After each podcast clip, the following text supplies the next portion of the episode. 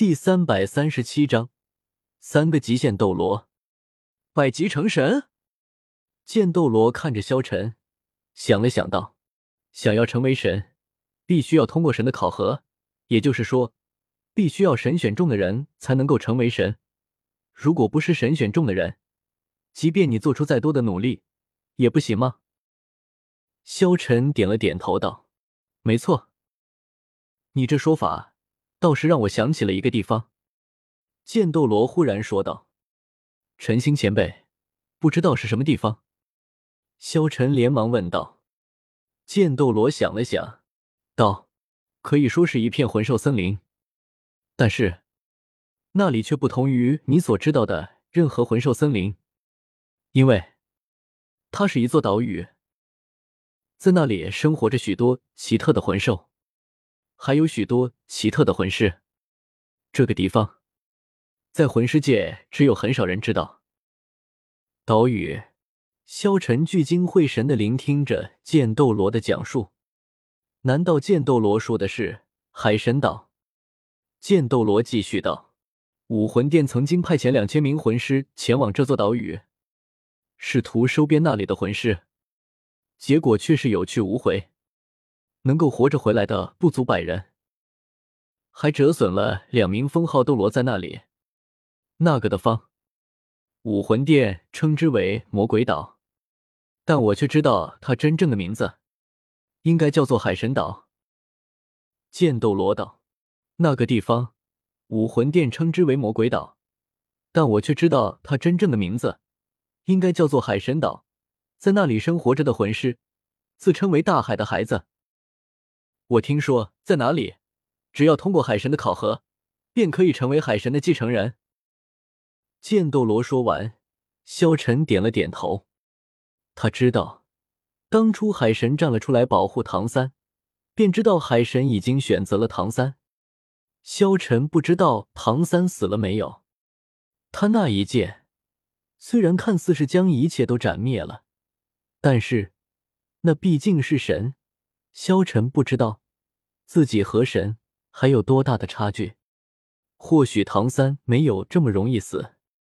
从上次之后，萧晨和唐三的关系多半是彻底的决裂了。以后再见，只怕是敌人了。唐三成长起来，可能会是萧晨最大的敌人。毕竟有海神和修罗神的加持，即便是萧晨，都会感到有些棘手。所以，萧晨也必须要找到神位传承。但是，自己要到哪里去寻找属于自己的神位呢？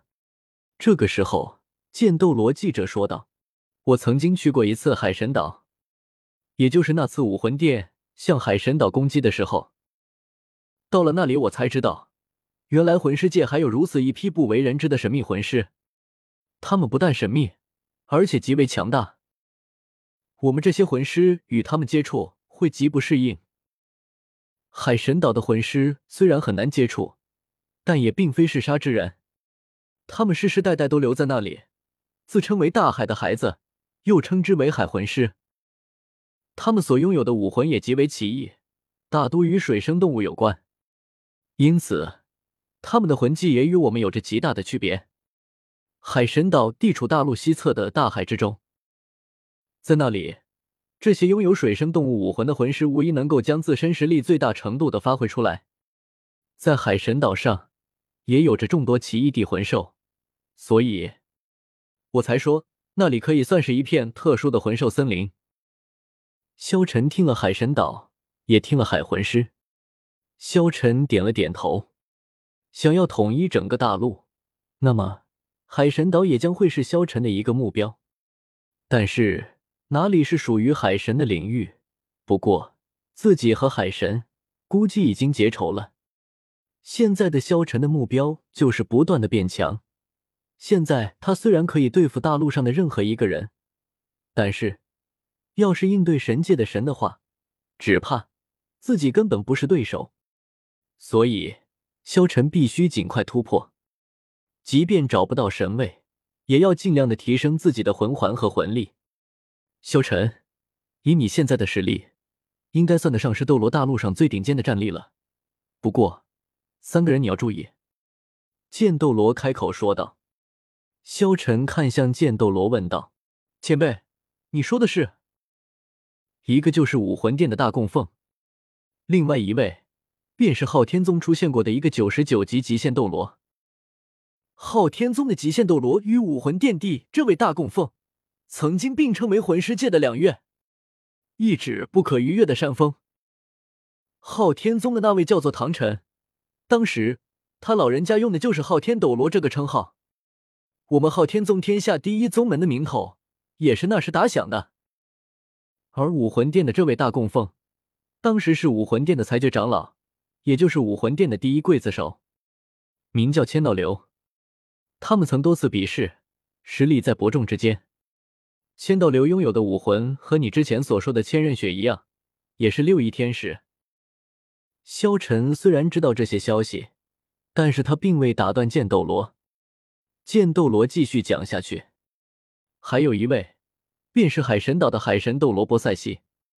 波塞西的实力与唐晨和千道流是一个层次的，只不过他从未出过海神岛半步，所以才不为人知。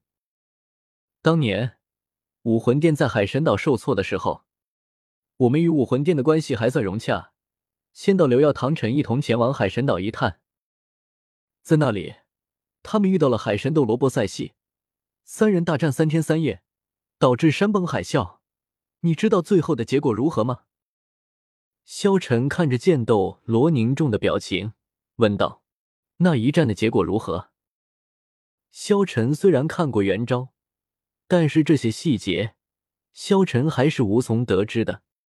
剑斗罗淡淡道：“最后，唐晨和千道流两个人都输了。以他们的身份。”当然不可能联手与对方战斗，也不会用车轮战的方式。三天以内，两人分别与波塞西打了一场，却都输了，而且输的毫无悬念。这倒是让萧晨惊讶无比，没想到唐晨和千道流都不是那波塞西的对手。这个时候，剑斗罗陈心接着说道：“虽然三人实力相近。”但那里是海神岛，是海神斗罗的地方。海神斗罗的实力与他们不相伯仲，但是在海神岛，除非是有百级强者，否则谁也不可能战胜他，因为他的实力已经到了可以调遣大海之力为己用的程度。借助天地之力，他们谁也不是对手。这个时候，只见萧晨嘴角露出了一丝轻笑，看来有机会，我也去挑战一下。这三个极限斗罗吧，萧晨现在实力无人能敌。